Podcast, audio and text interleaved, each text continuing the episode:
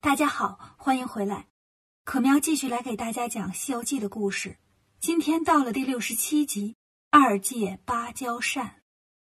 上一次讲到孙悟空借了一把假芭蕉扇，不但没能灭了火焰山的火，还把自己的毛给烧了。火焰山的土地说：“大圣想要借真芭蕉扇，我建议你啊去找大力牛魔王。”悟空说。是不是牛魔王两口子要拿着山挣钱，所以放了把火呀？土地笑了，不是不是，大圣，你得答应我，你不生气，我才能告诉你事情的真相。悟空说：“我不生气，你说吧。”土地说：“大圣，这火呀是你放的。”悟空急了：“胡说！我这是头一次来这儿，怎么是我放的火呢？”土地说：“大圣啊，这么多年过去了。”你把我给忘了。悟空仔细看了看土地，确实没什么印象。又听土地说：“还记得五百年前吗？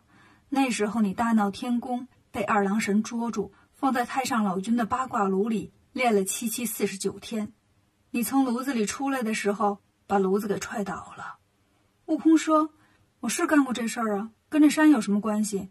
土地说：“这地方原来没有这山。”你把炉子踹倒后，几块烧着了的砖从天上掉下来，落在这儿，变成了火焰山。悟空简直不敢相信，这这怎么可能呢？这都五百年了，火还没灭吗？土地说：“那可不，我原来是给太上老君烧锅炉的道士，因为这事儿啊，老君怪我，所以才把我调这儿来工作。”悟空说：“你刚才让我去找牛魔王，我刚才在芭蕉洞没看见他呀。”土地说。你不知道，前一阵子牛魔王和铁扇公主闹矛盾，天天吵。有个玉面公主听说牛魔王神通广大，趁这机会就来找他。牛魔王就跟他去他的积雷山魔云洞了。悟空问：“那魔云洞在哪儿呢？”土地说：“从这儿往南走三千里远。大圣啊，你一定要把扇子借来呀！这一来灭了火焰山，你们过山，这边的百姓不用再受苦。”二来这火一灭呢，我就能回去烧锅炉了。悟空让八戒、沙僧保护师傅，自己来到了积雷山，遇见一位大姐正在那儿采花呢。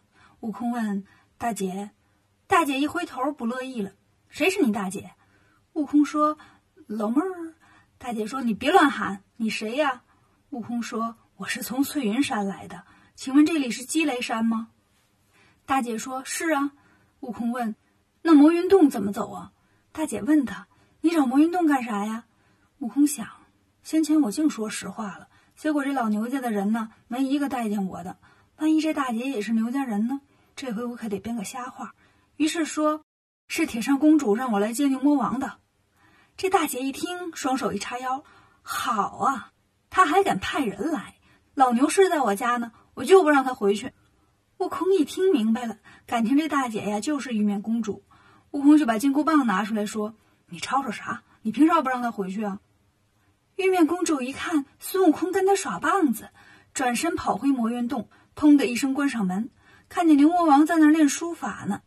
玉面公主过去就把笔给抢过来了，还写还写，阿波呲嘚的也能写一上午，你管不管我呀？牛魔王不知道怎么回事啊，就问：“怎么了，美人呢？生这么大气？”玉面公主说：“你们家铁扇公主。”让一个长毛的和尚来叫你回去。我刚说了一句话，他就拿棒子打我。牛魔王赶紧摸摸他脑袋，不怕不怕，我们家那口子呀，我了解，不认识什么毛和尚啊，一定有什么误会吧？等着，我出去看看。说完，穿上盔甲，拿着一条混铁棍，走出洞口，问：“谁呀？谁说来接我呀？”悟空从旁边走过来，说：“我大哥，你还认得我吗？”牛魔王仔细一瞧，哦，原来是你这个猴子，你还敢来找我？我问你，你把我儿子弄哪儿去了？悟空说：“大哥，我大侄子现在可好了，跟着观音菩萨工作，捧着铁饭碗，现在人比你强。”牛魔王说：“哼，这事儿先不说，你怎么刚才欺负我的人呢？”悟空说：“哎呀，我不是着急想见你吗？我这猴脾气是急了点对不住了。”牛魔王说：“态度还不错，那我就原谅你了。你走吧。”悟空说：“大哥，我还有件事儿想请你帮忙呢。”牛魔王问：“什么事儿？”悟空说：“我不是保唐僧去取经吗？路过火焰山，过不去了。我去找铁扇嫂子借芭蕉扇，嫂子不借我，所以我才来找你呀。你帮我跟嫂子说说，把扇子借我使使。”牛魔王一听，生气了：“我说呢，原来是要借扇子，我还不了解你吗？我不在家呀，你肯定跟你嫂子动手来着。我告诉你，咱们有劲了，我得打你一顿，给我老婆出出气。”悟空说。哥说要打就打，打完了你得借我扇子。牛魔王说：“你要是能跟我打上三个回合，不让我打趴下，我就借你。”孙悟空举着金箍棒，牛魔王举着混铁棍，打在了一起，斗得难解难分。打了一百多个回合，忽然旁边有人喊：“牛大王，我家大王让我来请您啦，说等着您过去呢。”牛魔王听见了，就停下来，对孙悟空说：“不打了。”我早就答应一个朋友去他那儿参加一个宴会，我得走了。说完也不管孙悟空，就回魔云洞了。进来对玉面公主说：“不用怕，那猴子我认识，让我一顿棍子打跑了，再也不敢来了。你放心玩吧，我得去找老龙喝酒去了。”孙悟空呢，见他进去又出来，就说：“哎，你干啥去啊？咋说走就走呢？我这边还没完事儿呢。”牛魔王也不理他，骑上他的碧水金睛兽。跨上云，奔西北方向走了。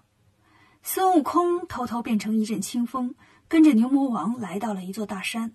牛魔王一拐弯不见了。悟空见前面有个水潭，潭边有块大石头，上面写着“乱石山碧波潭”六个大字。悟空想，这老牛肯定是进水里去了，于是摇身一变，变成一只大螃蟹，咚的一声跳进水里。来到潭底，里面真有一个大宅子。孙悟空看见牛魔王的碧水金睛兽就拴在门口，大老远的听见里头动次大次动次大次，老热闹了。走进门呢，里头没有水，悟空就往里头爬。来到大厅一看呢，里面正吃饭呢，摆了一大桌子菜，旁边呢鱼虾伴奏，乌龟螃蟹翩翩起舞，跳的也不老好看的，反正挺热闹。牛魔王呢坐桌子旁边，一个老龙精坐他对面，两个人正在喝酒。老龙精眼睛尖，忽然看见孙悟空爬过来了，就喊：“你往这边爬干啥？你咋不跳舞啊？”悟空赶紧说：“啊，那个我不会跳。”老龙精说：“那你不是我们家人，我们这里螃蟹都会跳舞。”悟空说：“ 大王好眼力，我的确是外来的，我不知道这里是你家呀，不好意思。”老龙精说：“那还不赶紧出去？我们家不欢迎陌生人。”孙悟空只好出来。走出门，心想：这老牛在这儿喝上了，瞅他那意思呀，不喝美了是不会回去的。这不耽误事儿吗？回头看见碧水金睛兽，哎，有了！我干脆变成牛魔王，上铁扇公主那儿把扇子骗过来不就得了吗？以前也不是没变过。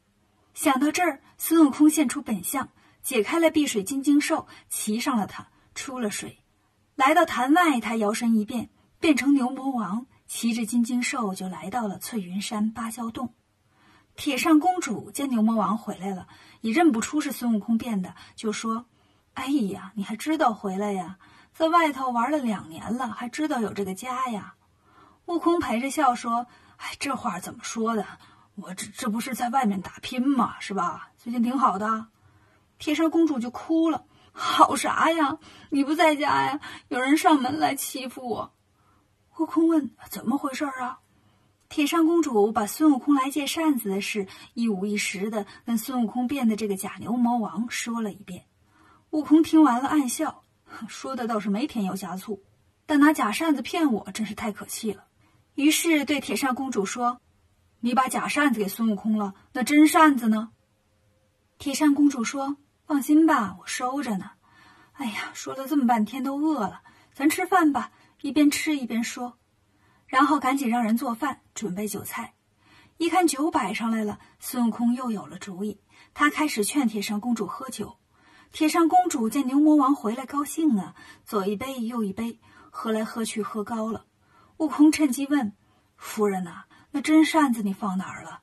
我知道那孙悟空变化多端，回头变个什么，再把扇子给弄走就不好了。”铁扇公主呢，一张嘴。呃，从嘴里吐出一个小树叶那么大的小扇子，递给孙悟空说：“这不搁这儿呢吗？”